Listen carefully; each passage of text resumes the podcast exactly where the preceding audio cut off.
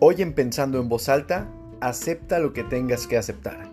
Posiblemente has intentado de todo para ser mejor o para poder avanzar en tu vida y tienes resultados nulos. Tal vez te ha faltado un pequeño gran paso, y es aceptar en dónde estás, a dónde quieres llegar, aceptar tu condición actual y darte cuenta de todo lo que tienes que hacer. Pero para eso tendrás que aceptar lo que tengas que aceptar.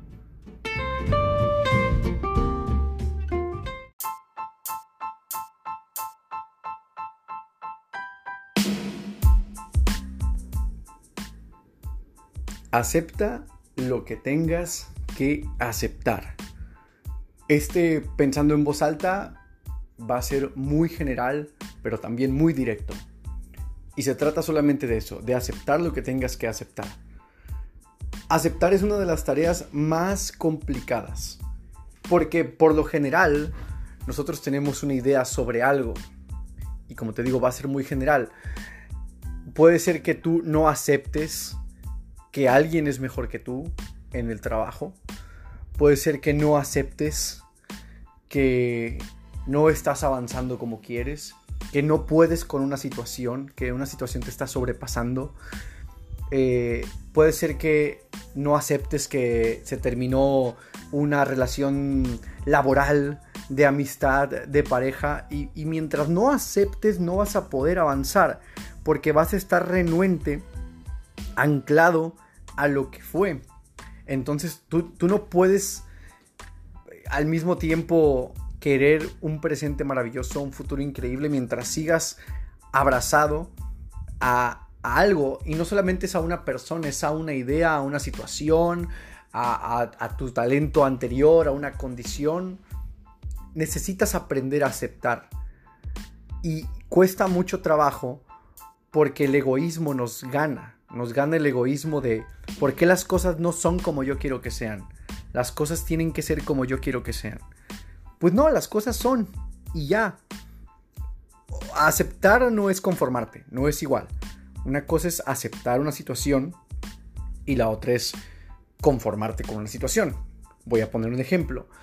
Si tú aceptas que tu proyecto llámese negocio, llámese creación de contenido, llámese una idea en tu trabajo, lo que sea, no está avanzando como tú planeabas, tienes que aceptar que no lo estás haciendo bien.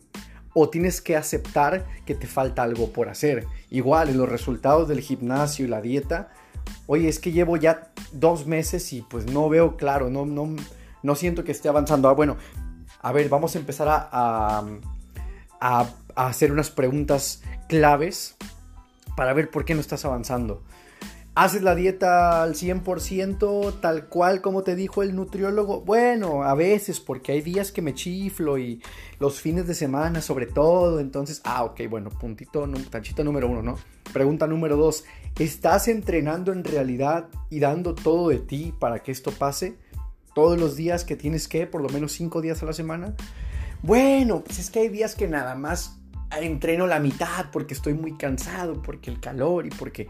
Ah, bueno, entonces hay que aceptar que no estás dando el 100%, entonces no te quejes si el resultado no es del 100%. Y hablo para todo, insisto, negocios, resultados, aprendizaje, eh, la cuestión financiera, la cuestión personal. Aceptar es el primer paso, porque después de la aceptación llegas a un estado de conciencia que antes no tenías. Acabas de darle un golpe duro a tu ego. Y al momento de asimilar que no eres la persona que aún tienes que llegar a ser, que no eres tu mejor versión y que no estás donde quieres, tienes la opción de actuar. Y es más rico, más enriquecedor y más poderoso actuar cuando has aceptado algo.